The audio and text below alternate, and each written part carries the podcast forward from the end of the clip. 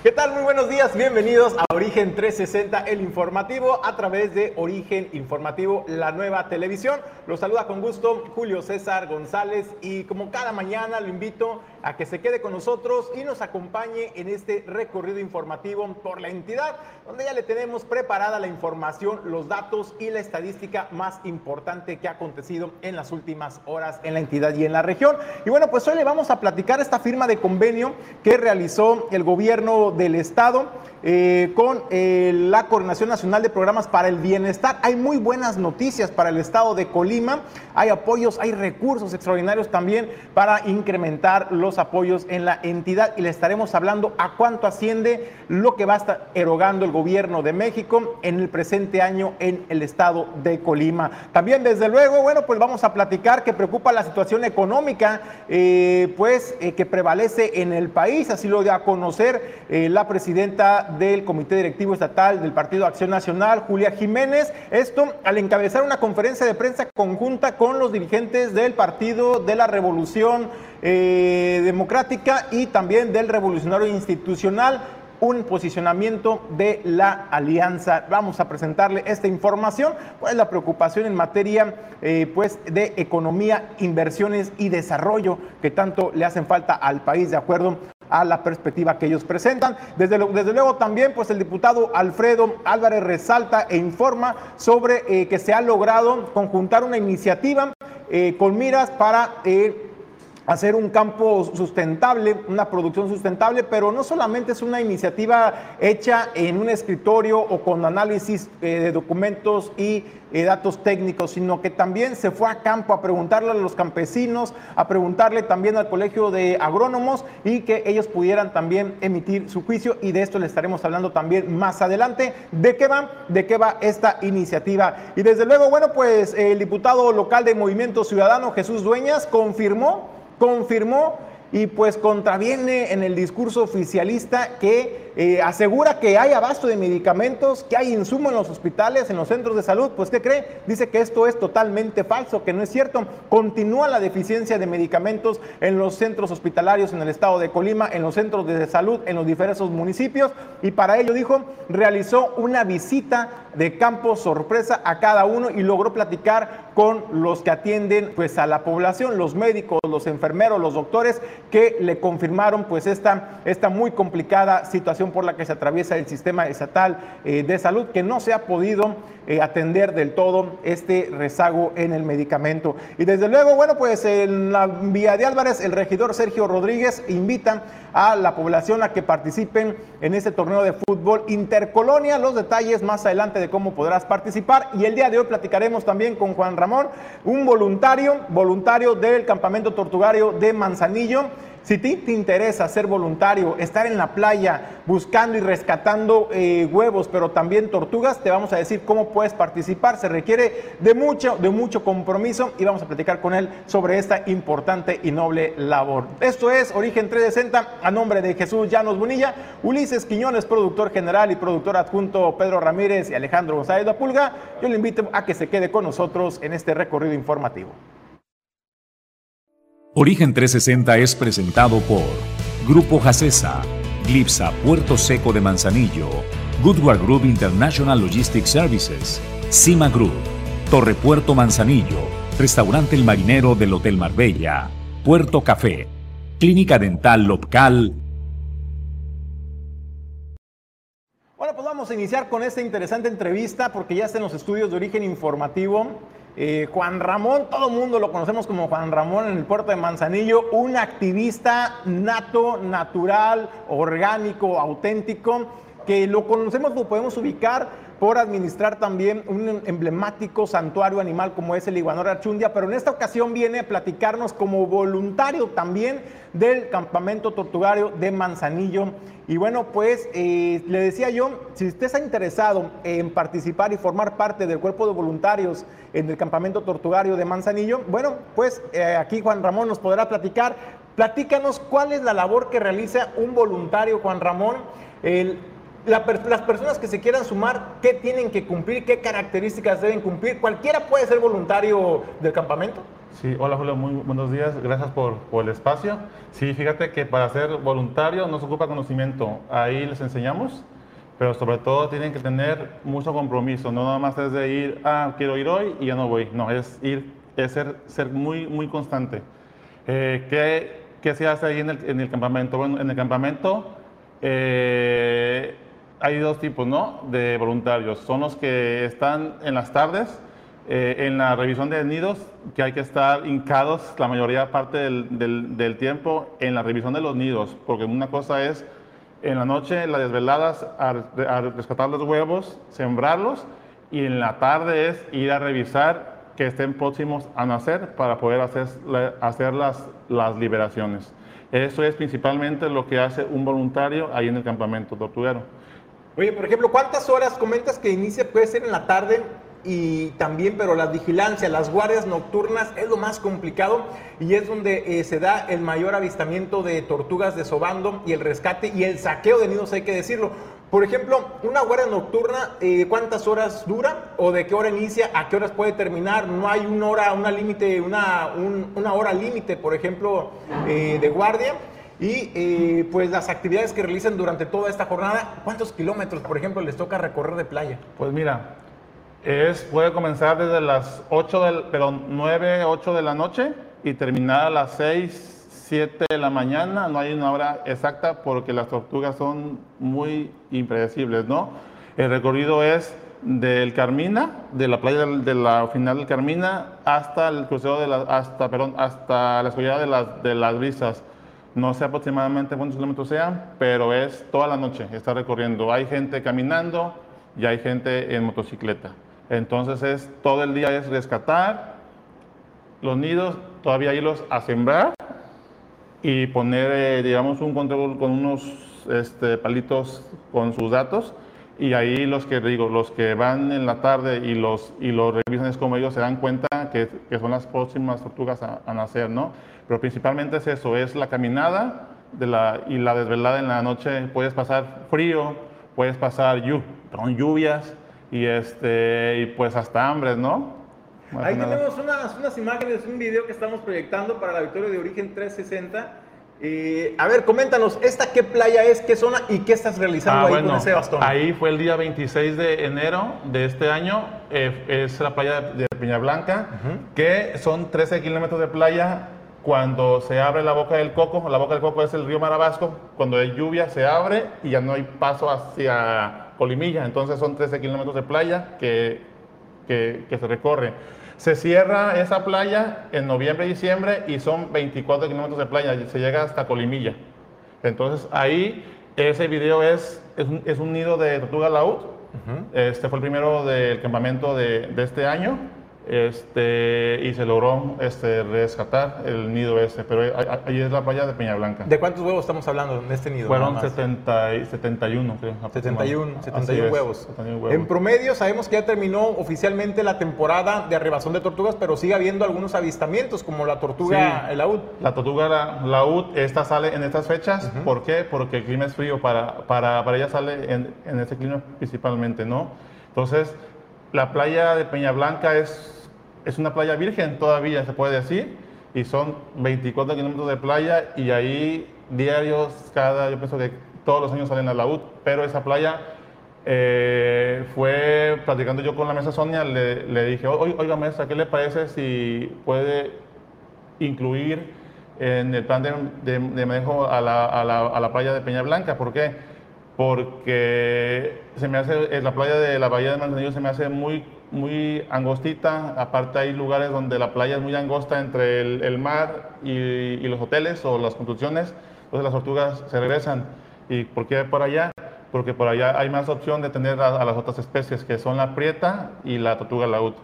¿Cuál es la importancia, Juan, Juan Ramón, de la actividad de un voluntario? Es decir, de si ustedes no van, si tú no vas, por ejemplo, a Peña Blanca y identificas, ubicas este nido de tortuga laúd, bien puede ser eh, saqueadores ¿no? de, huevos que sí están presentes en las playas y que se están robando estos huevos. Sí, así es. Mira, en el caso de que no vayamos, puede ir gente a robar los huevos o, fauna feral, que en su caso solo la fauna feral pueden ser los perros.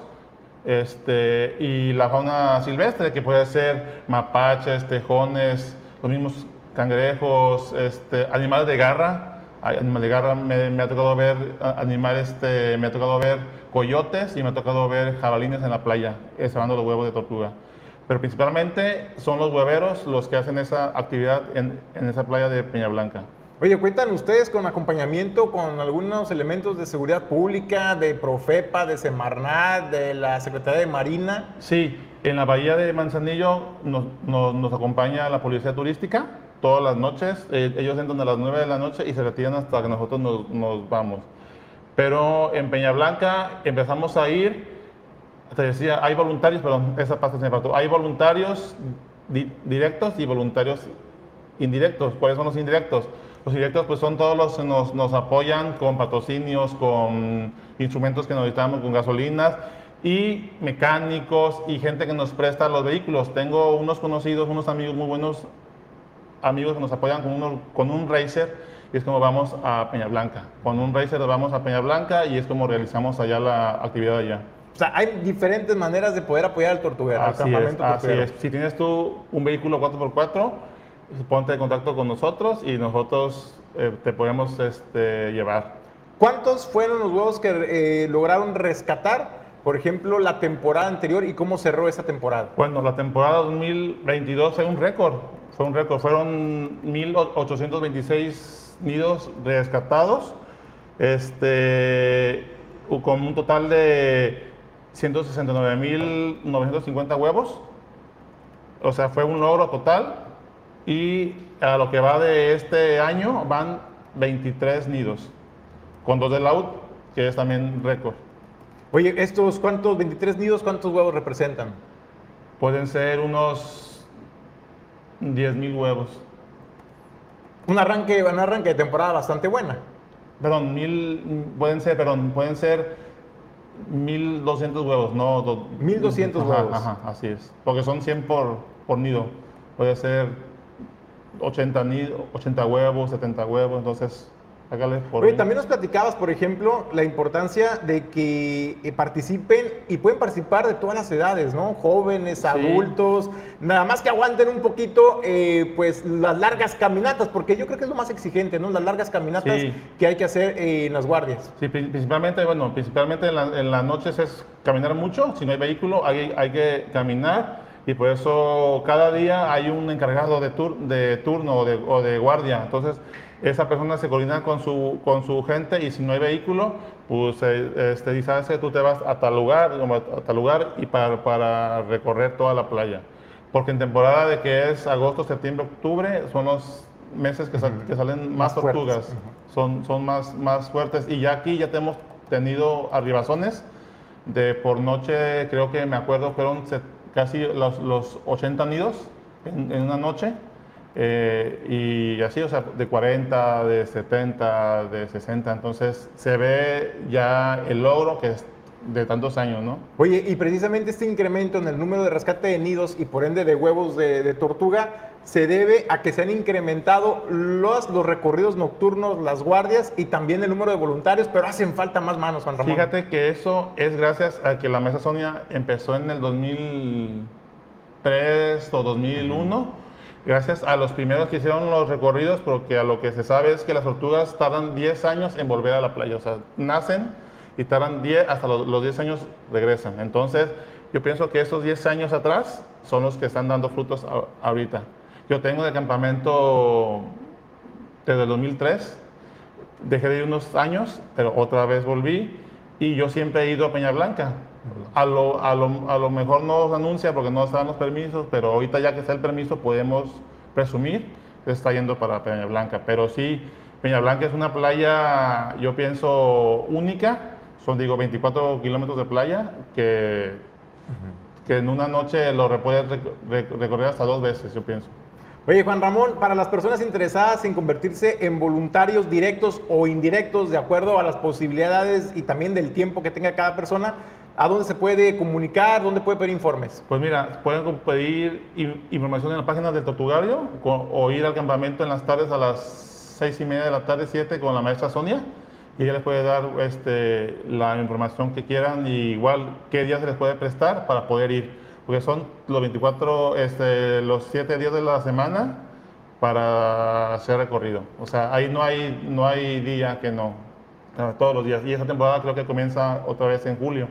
Bueno, en, en julio comienza creo vez. Oye, y las personas que de pronto pues, no son voluntarios, pero se están en la playa y les toca el avistamiento de una, de una tortuga desobando, eh, ¿qué hay que hacer? ¿A dónde hay que reportar? ¿Cómo ayudar eh, sin afectar obviamente pues este, el, lo que es el, el, desove? Sí, mira, cuando sale una tortuga siempre le decimos que es una, una distancia mínima de 10 metros circular, ¿no? No tomar fotos con flash, no hacer ruido este, y llamar al 911 o a la policía municipal. En ese caso nos avisan o si está con nosotros la policía municipal, es por, les avisan por, por el radio y nos lanzamos. Ellos ya saben, ya tienen la capacitación de ustedes de qué hacer los elementos. Así es, así es, ya saben ellos. Igual nos apoyan mucho Protección Civil este, en los rescates de nidos. Cuando hay, si salen, en, porque también se recorre la bahía de Santiago, también se recorre la bahía de, de, Santiago ahí con un voluntario, con el, el, el señor este, Don Refugio, él nos apoya ahí. Muy bien, bueno, pues ahí está, ahí está la invitación a las personas y, eh, que puedan y que quieran participar como voluntarios en el Tortuga. ¿Algo que quieres agregar? Pues agradecer a los voluntarios que son los pase nada practicantes de las escuelas, Vizcaya, voy, voy, voy a decir nombres, claro, Vizcaya, claro. el CETIS, el MAR, Universidad de Colima y a los voluntarios que son involuntarios, como los mecánicos, los que pesan los vehículos, ¿no? Empresas, los, ¿no? las, empresas, así es. Muchas gracias. Gracias a ellos estamos nosotros todavía. ¿Cuántos voluntarios son actualmente, Juan? Pues mira, son siete encargados de guardias.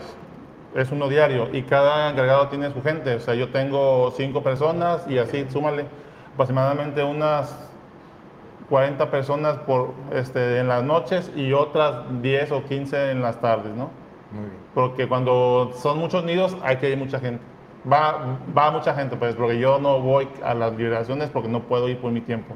Oye, pero ha de ser bonito, ¿no? Cuando una persona de pronto de los nuevos voluntarios que, que van de manera directa, que van, rescatan el nido, escarban en la, en la arena, rescatan, recuperan los huevos, van, los siembran en el campamento uh -huh. y posteriormente están checando el tiempo sí. para después eh, la eclosión hacer la liberación. Hacen todo el, todo el ciclo completo y eso es lo bonito, sí, ¿no? Ahí, el año pasado me tocó, creo, unas empresas que estaban en la playa y vieron, reportaron y ellas fueron como su padrino. Llevaron su, su, su control y hasta que el día que, que nació que, que, que, nacieron. Igual hay una empresa que va mucho, pero voy a decir el nombre, claro. es TIMSA. TIMSA va y nos apoyaban mucho y, este, y ellos tienen su, su día, ¿no? Va, no sé qué día vaya, si vaya jueves, bien, no sé. Pero ellos se encargan del, de la limpieza del campamento, de la revisión de nidos, de todo eso, ellos, ellos, ellos se encargan. Muy bien. Bueno, pues aquí está la información. Si usted te quiere convertir en voluntario directo o indirecto del campamento tortuguero en Manzanillo, bueno, pues te puedes comunicar también a través de la página de Facebook eh, Campamento Tortuguero Manzanillo y ahí podrás pedir toda la información.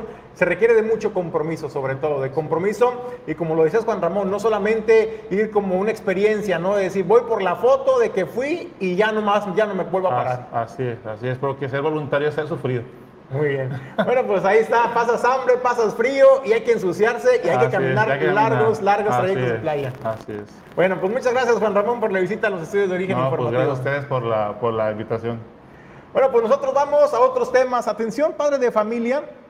Eh, bueno, pues la Secretaría de Educación de Gobierno del Estado emitió un comunicado informando sobre la suspensión de clases y esto eh, en la escuela primaria Adolfo López Mateos. Esto en la capital del estado. Se suspenden clases durante el día lunes y hoy martes también eh, estarán eh, las clases suspendidas y solamente a distancia. Y esto debido pues que a una situación de inseguridad que se presentó en, la, en esta escuela eh, primaria.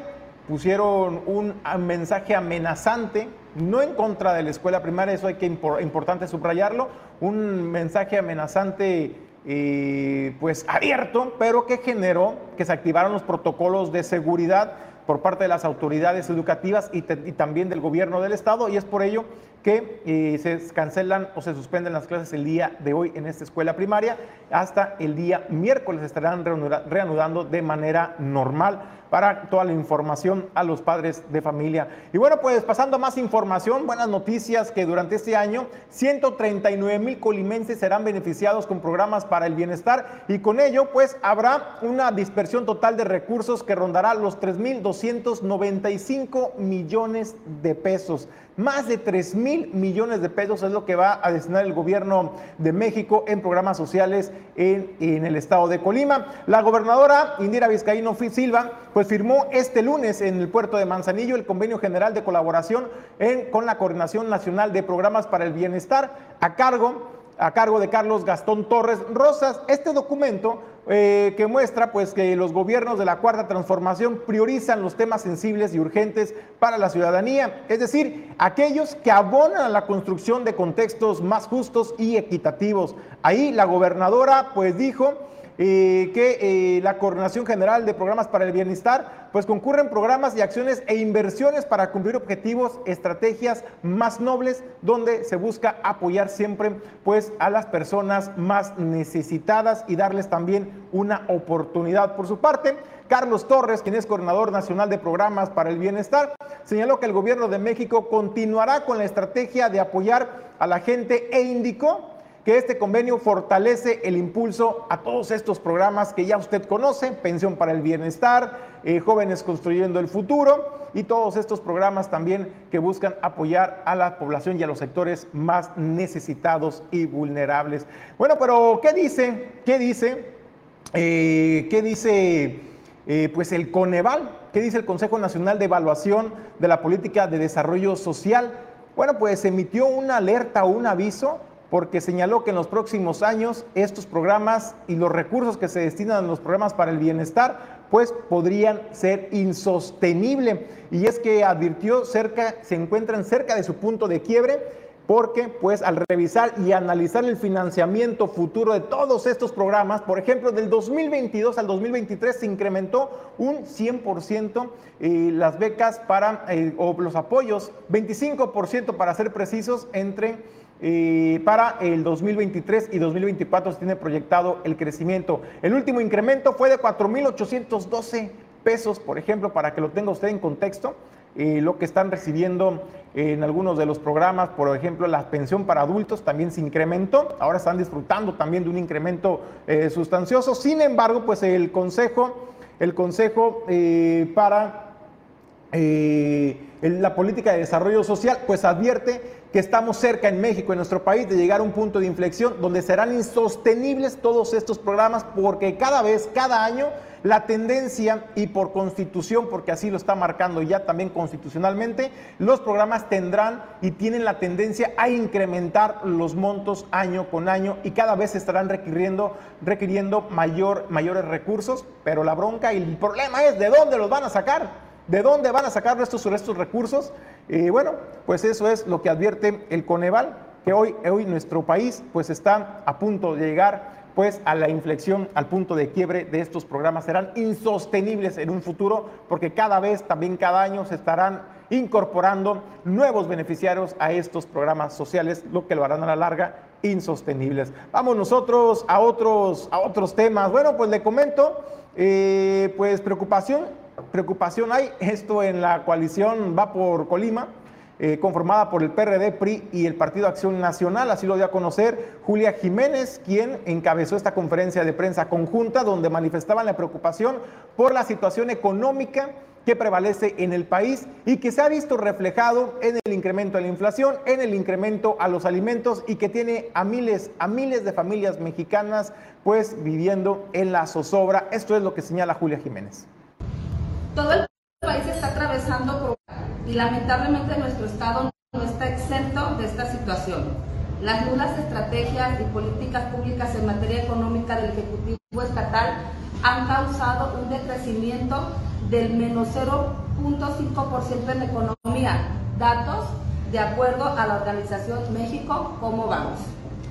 Por si este lamentable penúltimo lugar no fuera suficiente, nuestro Estado creció en pobreza laboral, o sea, familias colimenses que no pueden adquirir la canasta básica con sus salarios, ya que el tercer trimestre del 2021 era un 23.6% y para el tercer trimestre del 2022 creció al 25.8% de población en esta situación. 218.600 colimenses viven en situación de pobreza, 22.000 más que al inicio de este gobierno. Estos son los resultados de la incapacidad de gestión de la titular del gobierno estatal y su gabinete, pues en un año, en lugar de trabajar para disminuir estas cifras, aumentar. Ante este terrible panorama estatal y nacional, en Acción Nacional legislamos a favor de proteger el empleo y la economía familiar, además de velar por el desarrollo y crecimiento económico de nuestro país. Eh, compartirles que en favor de todos los mexicanos y las mexicanas, eh, recientemente el Partido Acción Nacional eh, presentó una iniciativa contra un plan de, de emergencia y sin embargo pues nos hemos, encontrado, nos hemos encontrado con un bloque de legisladores de Morena que obedecen únicamente al capricho del Ejecutivo bloqueando los esfuerzos para reactivar la economía, tanto del país como del Estado. En Acción Nacional nos comprometimos a trabajar por un México más justo y un Estado con igualdad de oportunidades para todos. La alianza que signamos con los partidos de la Revolución Democrática y el Partido Revolucionario Institucional probó su fortaleza en el 2021 al evitar la mayoría calificada y de esta forma frenamos la reforma constitucional que atentaba con la autonomía del Instituto Electoral y rechazamos la reforma energética que restaba competitividad y apostaba por energías no renovables. Hoy, la situación de seguridad en nuestro estado ha roto todas las cifras récord, pasando del estado modelo de tranquilidad y seguridad al de los índices más altos en feminicidios y homicidios dolosos.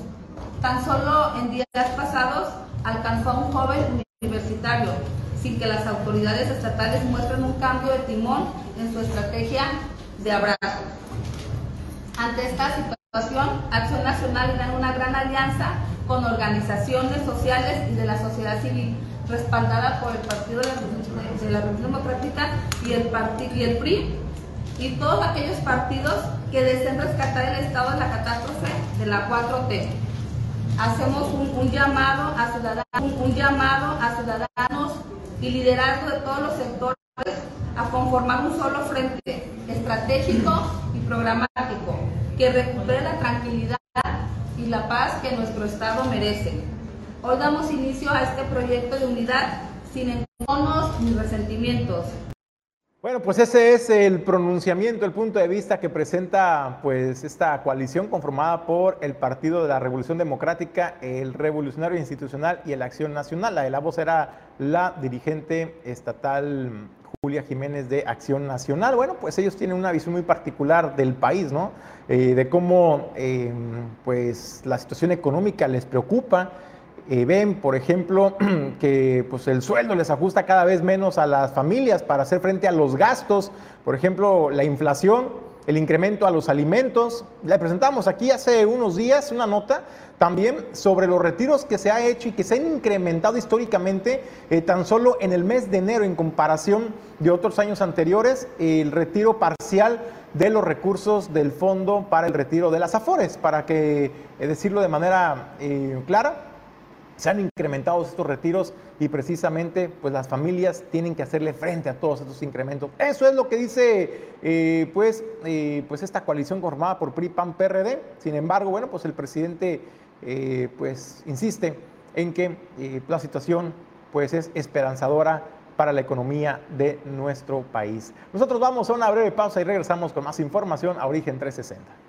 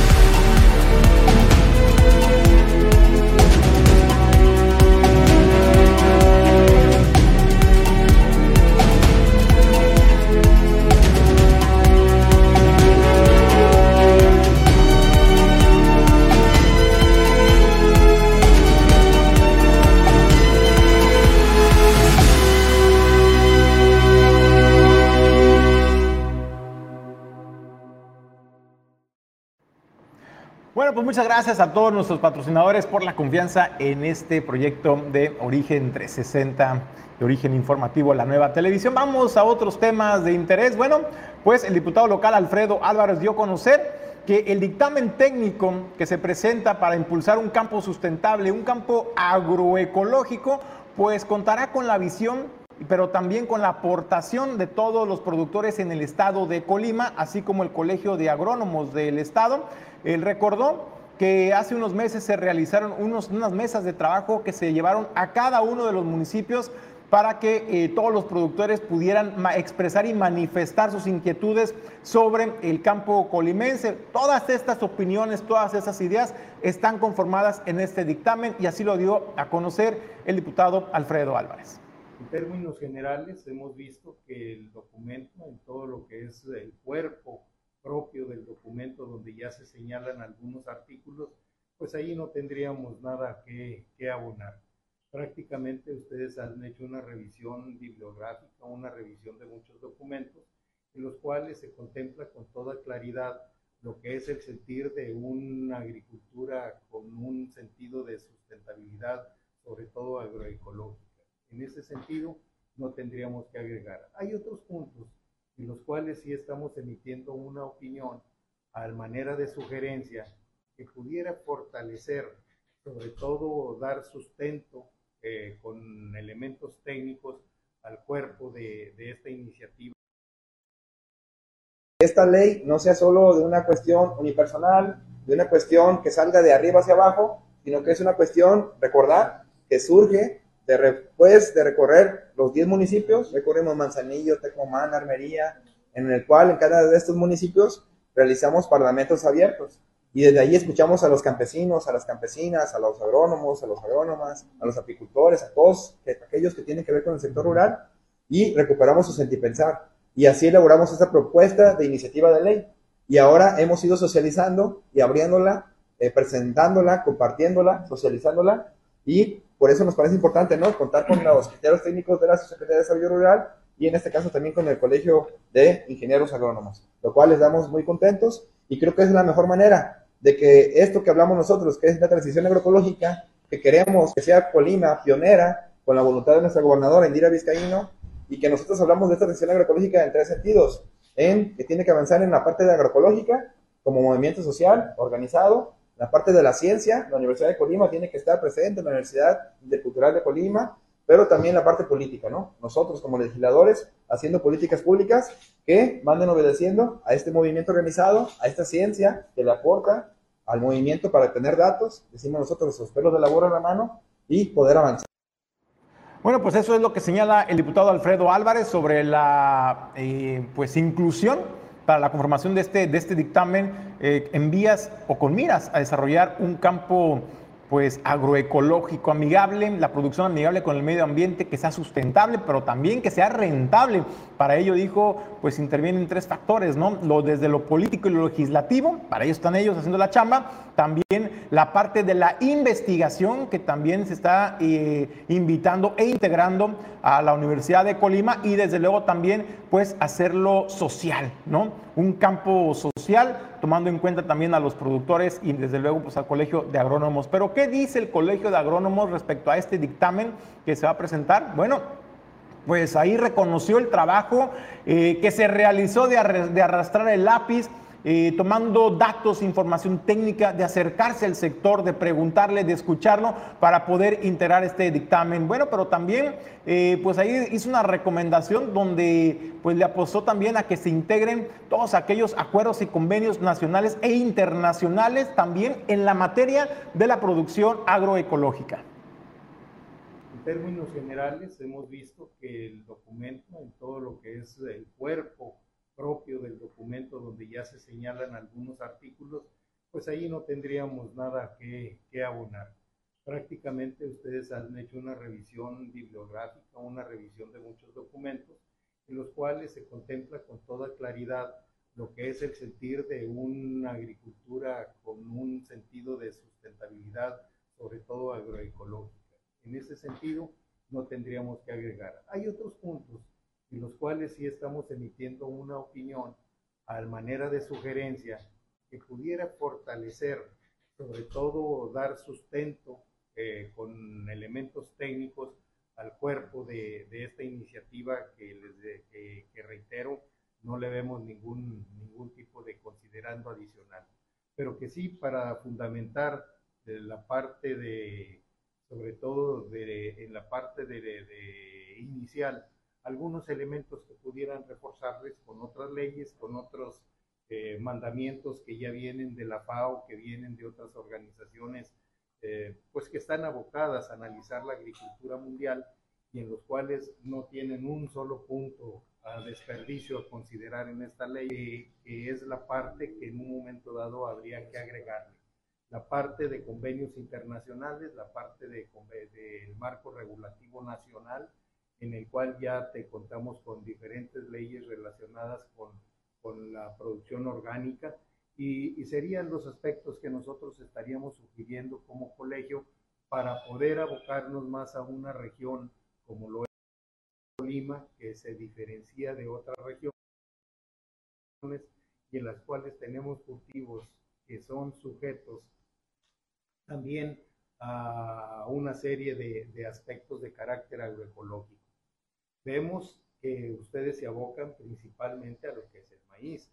En ese sentido, quisiéramos considerar que forma parte en una décima uh, proporción de la superficie con respecto a otros uh, cultivos que sí tienen que ver con aspectos de inocuidad, con aspectos de, de, de agricultura orgánica, con certificaciones sobre todo, y es en la parte que nosotros nos atrevimos a emitir algunas sugerencias, algunos planteamientos, los cuales eh, pudieran venir a fortalecer esta iniciativa.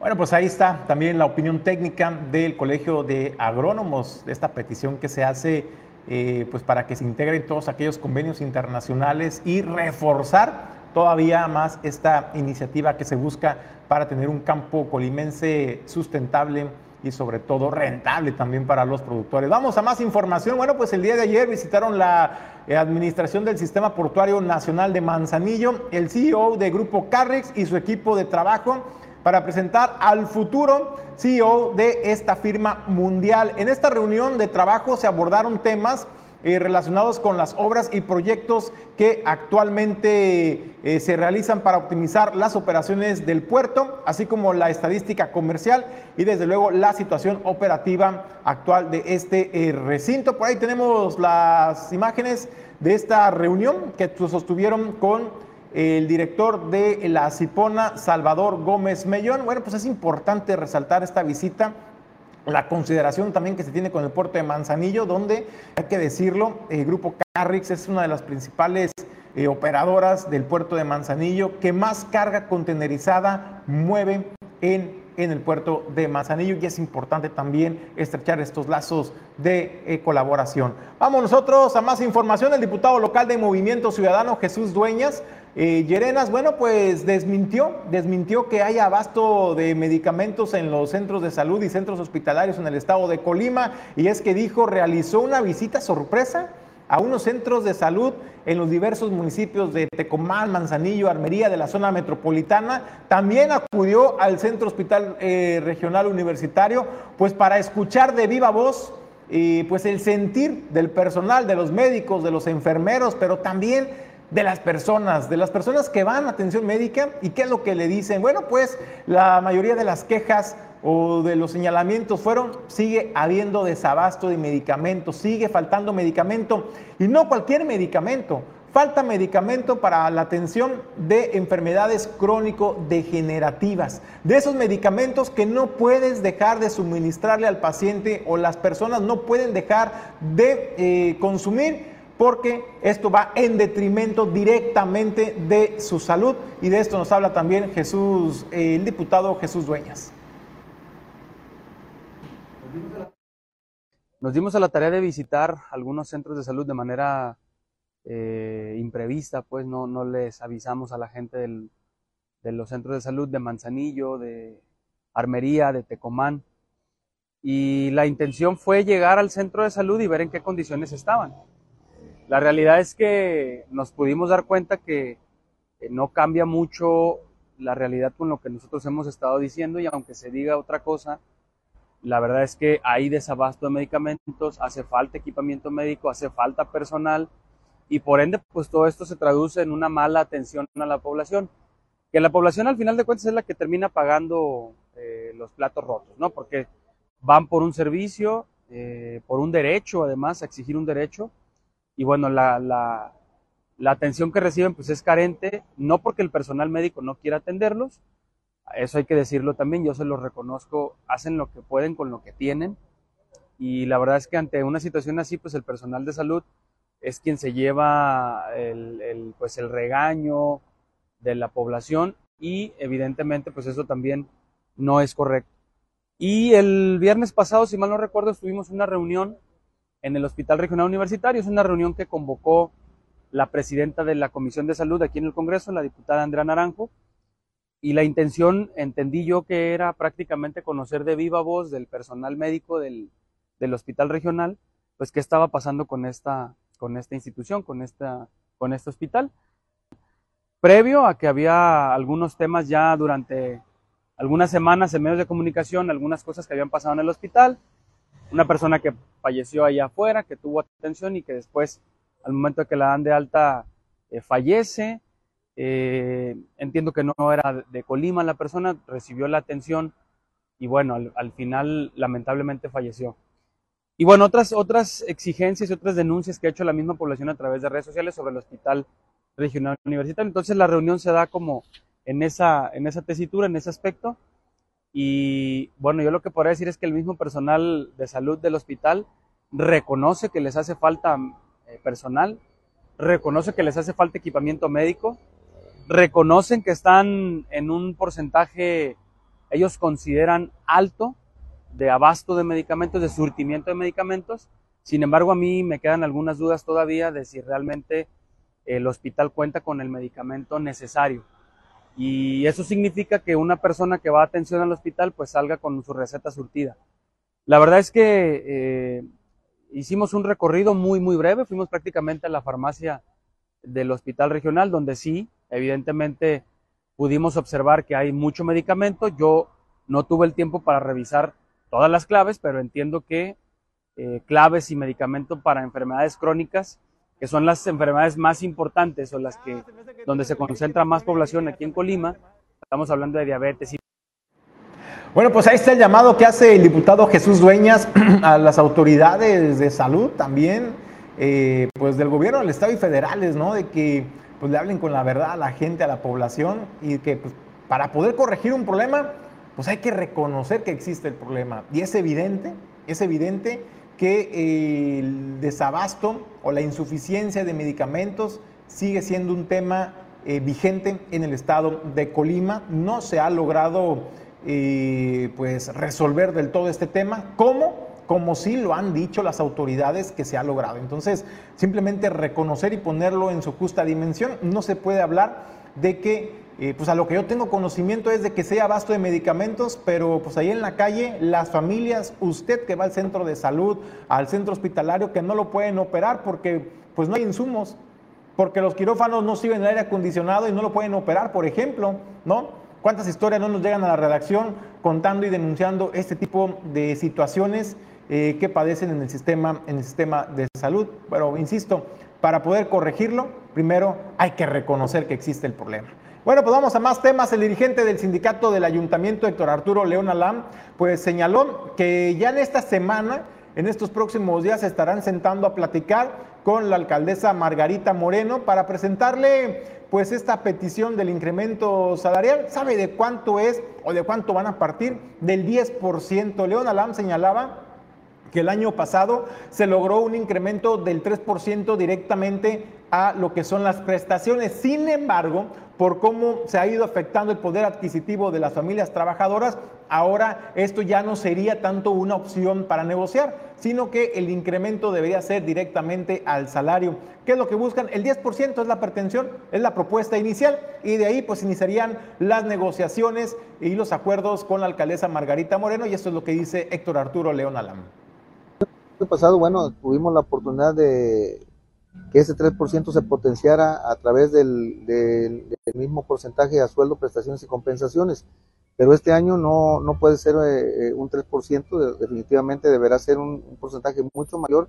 Nosotros partimos del 10% eh, para poder iniciar las negociaciones y sobre todo debe estar consciente la alcaldesa de que esas prestaciones y, y, ese, y el incremento salarial se deben de concatenar para que sueldo y prestaciones reciban el mismo incremento y pueda potenciarse y poder resarcir eh, la espiral inflacionaria que hemos estado padeciendo en los últimos años. ¿Las finanzas del ayuntamiento alcanzarán para dar un buen incremento? Son finanzas muy sanas, eh, hay recursos, eh, de hecho la recaudación estimada va muy bien, nosotros estamos al pendiente de lo que se recauda en las cajas receptoras y hemos visto una gran respuesta de la población y desde luego que preocupados por servirle mejor a los ciudadanos que pagan sus impuestos, pues también queremos que los trabajadores estén bien atendidos para que puedan seguir habiendo esa respuesta inmediata a todos los requerimientos de la población, que es a la que nos bueno, pues eso es lo que dice Héctor Arturo León Alam. Ya el año pasado, pues ellos apechugaron, lograron llegar a un convenio, un acuerdo con la alcaldesa Margarita Moreno. y no se logró lo que ellos pretendían en un inicio en el incremento salarial. Sin embargo, para este 2023, pues ellos ya se dieron en el 2022. Esperan que aunado a la muy complicada situación económica por la que atraviesan eh, las familias con la pérdida del poder adquisitivo, pues puedan llegar a un acuerdo con la alcaldesa. Sobre todo señalaba Héctor Arturo León Alam porque el, ayuntamiento de Colima pues cuenta actualmente con finanzas sanas. Él lo decía. Bueno, nosotros hemos estado muy atentos, muy pendientes de lo que se ha estado recaudando eh, por concepto de predial y de otros impuestos y ello nos permite eh, pues aspirar a que se les haga justicia a los trabajadores con la pretensión del incremento salarial del 10%.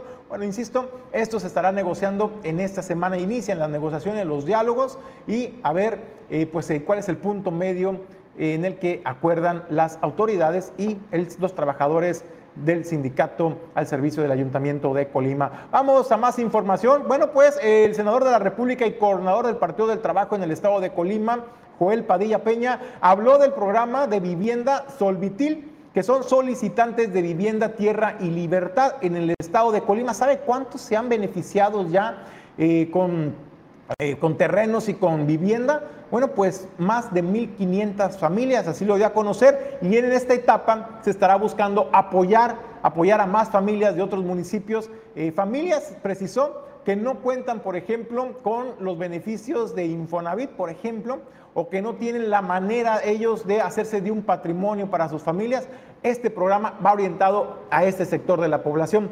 Enfatizó que ellos no venden, no venden vivienda, no venden terrenos, ellos son gestores.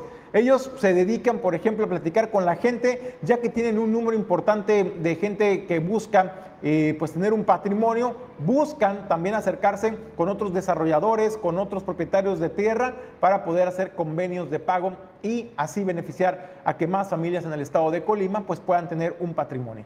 Estado muy conocidos y el Partido de Trabajo asimismo eh, hace años abrió un programa denominado Solvitil, que es solicitantes de vivienda, tierra y libertad.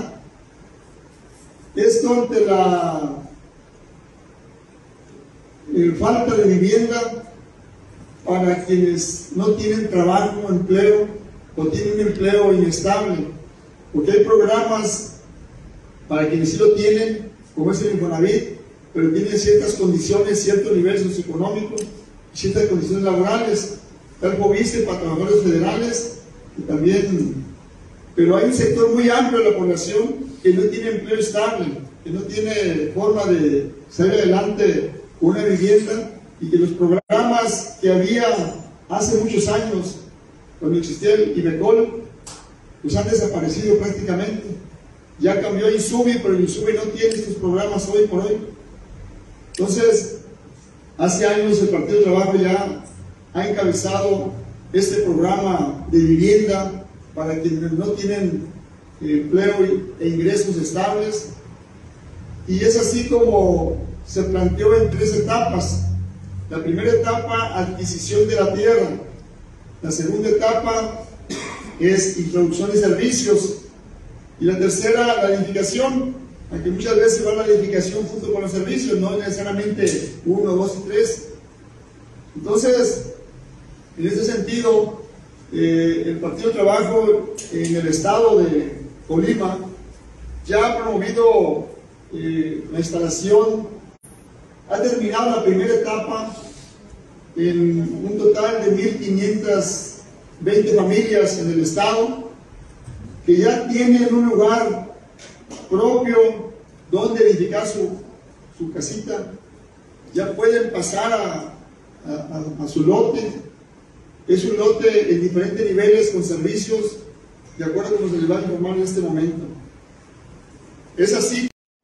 Bueno, pues si tú estás interesado en eh, formar parte de este programa Solvitil, que es Solicitantes de Vivienda, Tierra y Libertad, lo podrás hacer acercándote, mandando, mandando un mensaje también al Comité Directivo Municipal eh, o Estatal para solicitar eh, los requisitos. Y desde luego es importante hacer énfasis, es solamente para personas que no tengan ningún otro beneficio o prerrogativa para desarrollo de vivienda, es para familias eh, pues, eh, de necesidad y que quieran formar pues o tener un patrimonio. Vamos nosotros a más información. Bueno, pues convoca el regidor Sergio Rodríguez en Villa de Álvarez a este torneo de fútbol intercolonias. ¿Qué es lo que se busca? Bueno, se busca fomentar la sana convivencia familiar, la sana convivencia social y se espera que estén participando por lo menos 35 colonias de Villa de Álvarez y con esto pues se busca incrementar pues el ambiente sano de convivencia.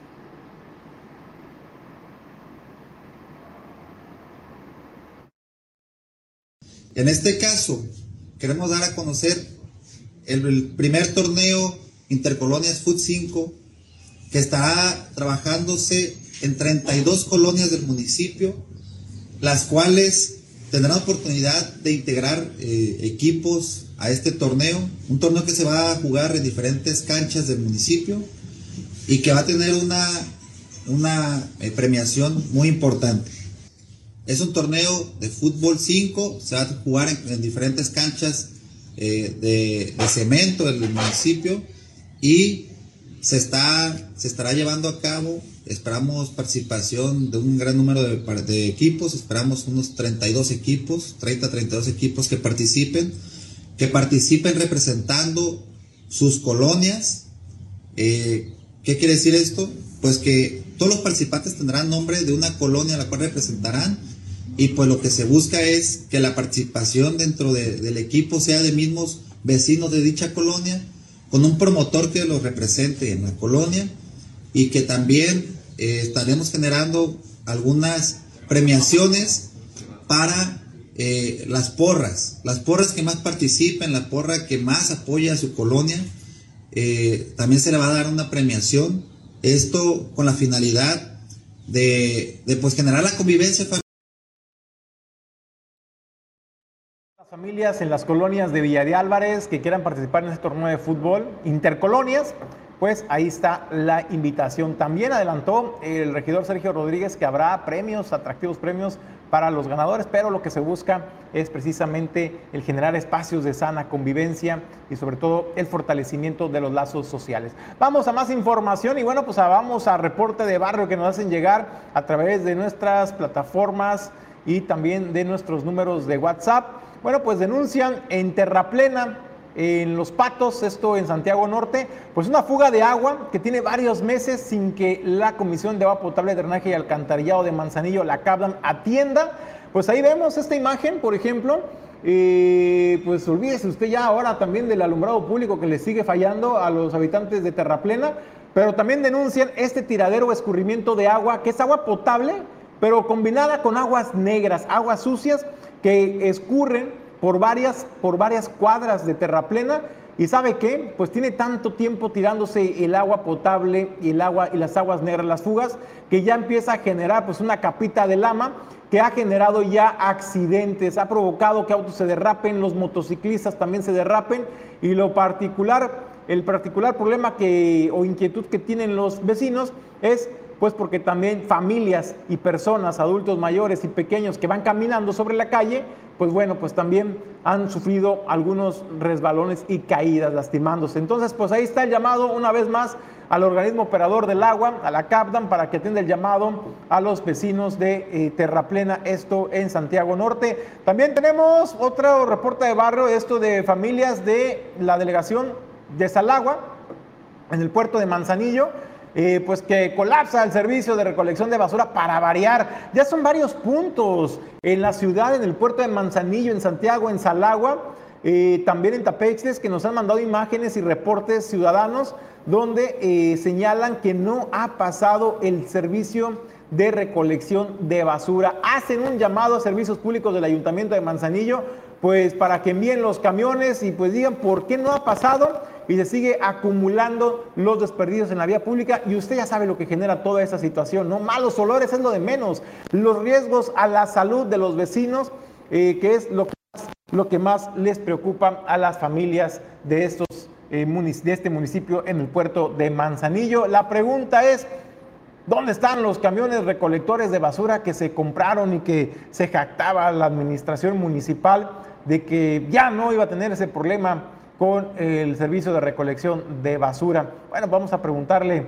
o a las autoridades, pero si no quieren dar respuesta, pues habrá que preguntarle directamente a los trabajadores para que nos expliquen el por qué sigue fallando el servicio de recolección de basura en el puerto de Manzanillo, pese a que se tienen camiones nuevos y que ya no le cuesta eh, directamente a usted el arrendamiento. Ya son propios del ayuntamiento, se supone que con eso se garantizaba el servicio de recolección de basura. Con esto nos despedimos del informativo, no sin antes agradecerle el habernos acompañado. A nombre de Jesús Llanos Bonilla, Ulises Quiñones, productor general, Alejandro González La Pulga y productor adjunto Pedro Ramírez. Soy Julio César González.